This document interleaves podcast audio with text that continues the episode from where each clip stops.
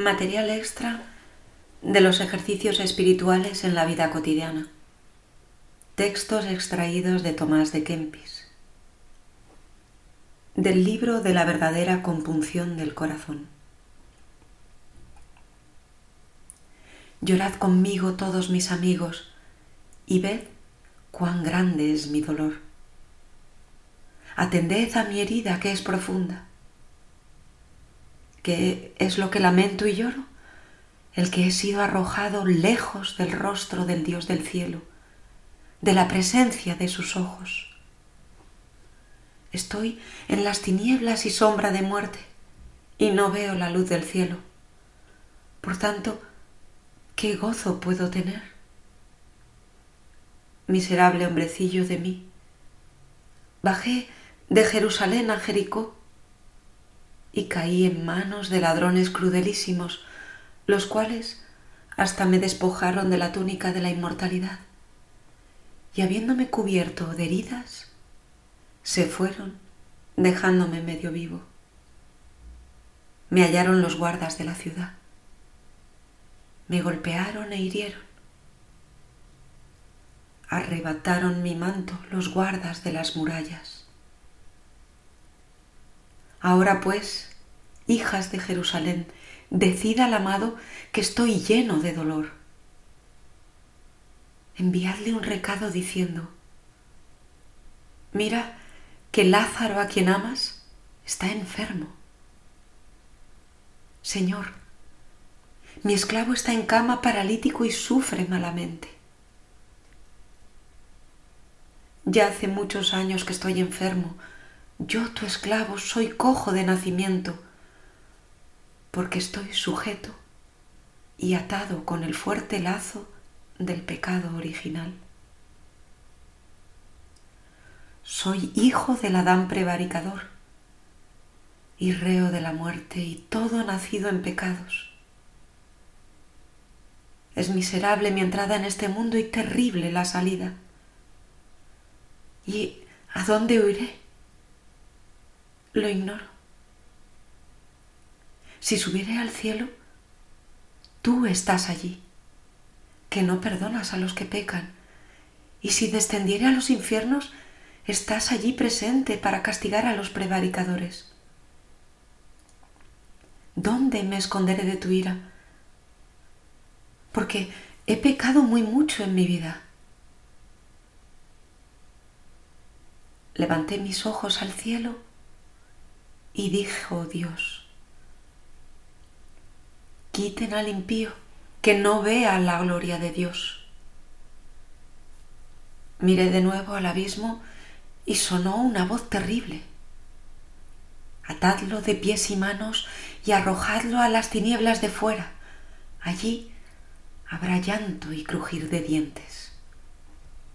Entonces, aterrado y turbado, comencé a temblar y a estar muy afligido, y hasta mis huesos todos se alteraron en la presencia de la ira e indignación del Señor.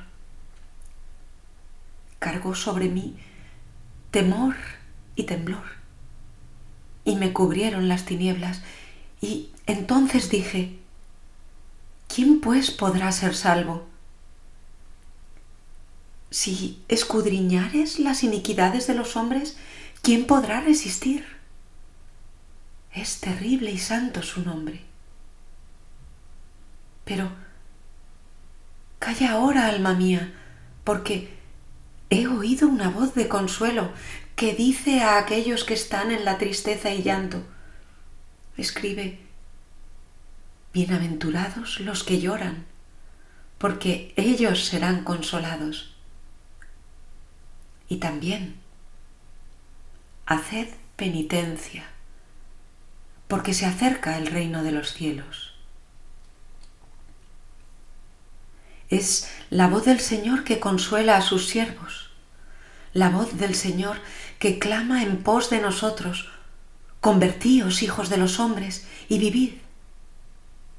Volveos a mí y yo me volveré a vosotros. Venid a mí todos los que andáis trabajados y cargados, y yo os aliviaré. Y el profeta, saliendo al encuentro de los afligidos, dice así, El Señor está cerca de los que tienen el corazón atribulado.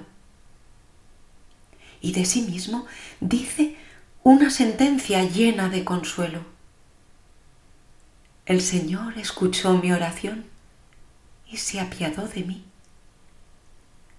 El Señor se hizo mi auxiliar porque no despreció la oración del pobre. Todavía hay tiempo de penitencia, aún no está cerrada la puerta. Podrás, pues, por medio de la penitencia, restablecer todas las cosas en su punto, el mal que hiciste y el bien que omitiste. No te espantes ya ni te acobardes, porque el Hijo del Hombre vino a buscar y salvar lo que se había perdido, y también porque no vino a llamar a los justos, sino a los pecadores. Levántate pues, alma mía, y cobra buen ánimo, porque el Señor ha hablado. Tu vida se acercó a las puertas del infierno y estabas condenada a muerte, pero Dios se apiadó de ti y pensó manifestar en ti su misericordia. Tuviste gran temor de su presencia y pensaste esconderte de él como lo hizo nuestro padre Adán cuando pecó pero en vano lo pensaste. También meditaste el fugarte a alguna región, como Jonás huyó de Dios a una nave, pero también en esto trabajaste en vano, porque ni ocultándote ni huyendo escaparás de la mano de Dios.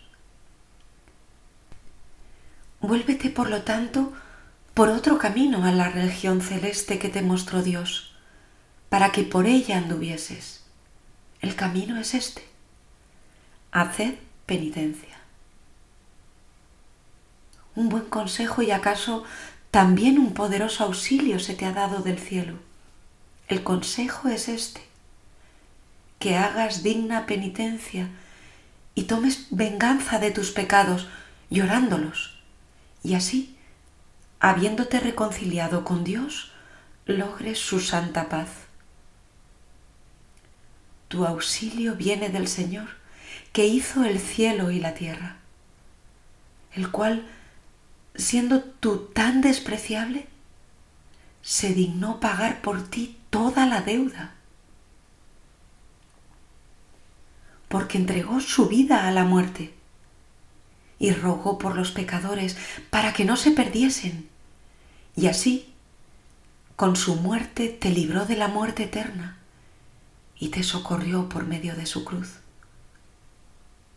Recomendando esto mismo a los fieles, el apóstol San Pablo dijo, quitó nuestros pecados clavándolos en la cruz, perdonándonos todos nuestros delitos para que vivamos con Él.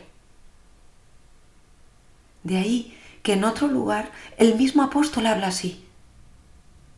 Sentencia es fiel y digna de ser bien recibida, que Jesucristo vino a este mundo a salvar a los pecadores.